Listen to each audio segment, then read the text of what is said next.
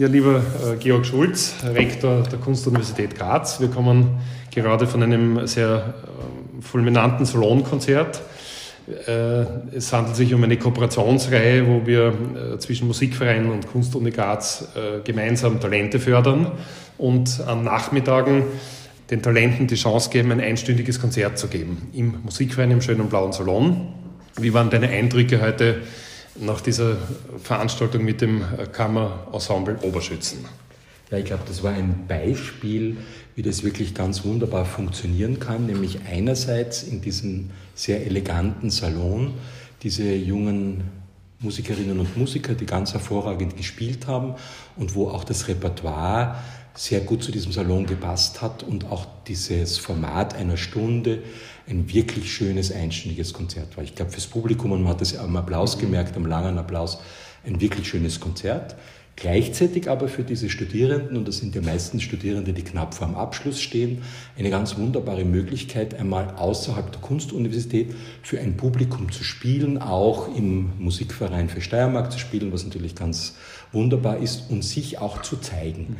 Und äh, auch, und ich glaube, das ist auch sehr schön mit diesen Aperitivkonzerten, die Möglichkeit, sich wirklich dem großen Publikum hier im Musikverein vorzustellen, so einmal äh, in einer ganz kurzen Zeit, äh, nämlich diesen 10 bis 15 Minuten zu begeistern. Mhm. Und das ist einerseits, glaube ich, fürs Publikum schön, aber natürlich auch für diese jungen Menschen so ein, ein Zeichen funktioniert es und wenn es in ganz seltenen Fällen noch Dinge gibt, die man verbessern kann, dann ist es eine Chance, dass man es da ausprobiert und dann daraus lernt. Genau, ja. Vielleicht ganz kurz zur Erklärung, die Aperitivkonzerte funktionieren dermaßen, dass wir das, ähm, den Konzertsaal ein bisschen früher öffnen, also bevor das Publikum den Hauptakt, sage ich jetzt mal, also unsere Abonnementkonzerte genießt, äh, kann es vorher eine Viertelstunde ein, ein, junges Ensemble auf der offenen Bühne im äh, Saal erleben. Und wir haben ja da eigentlich mehrfach Vorteile dadurch.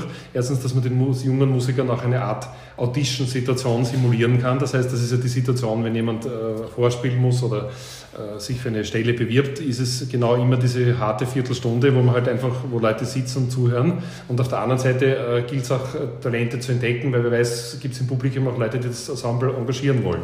Nicht? Und ähm, wie wichtig siehst du auch, dass das sozusagen im großen Konzertsaal schon geübt werden kann auch. Ja, das, ist, ich, so. das ist ganz essentiell und das Wort üben, das klingt ja, ja. also wirklich sich ausprobieren, glaube ich, das, das sind ja echt ganz herausragende Studierende. Wir suchen die ja gemeinsam aus und das sind ja wirklich, das sind wirklich unsere besten Studierenden, die auch dafür das entsprechende Programm haben.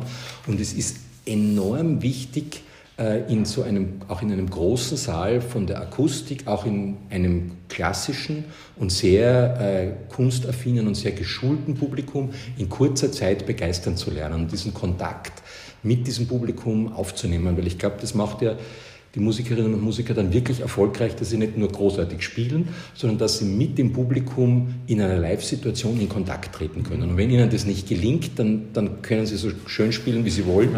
Ja, und, und das ist natürlich äh, sowohl beim Salon, aber im Aperitif noch viel mehr im großen Stephaniensaal eine ganz große, großartige Möglichkeit. Und ich glaube, euer Publikum mag es auch. Absolut. Und wir haben da schon wirklich ähm, in dieser Zeit schon wirklich einigen Ensembles eine Chance geben können. Und wir sind jetzt gerade zusammengesessen und haben schon über die Saison 23, 24 philosophiert und ganz tolle Ideen stehen hier auf meinem Papier, das vor uns liegt.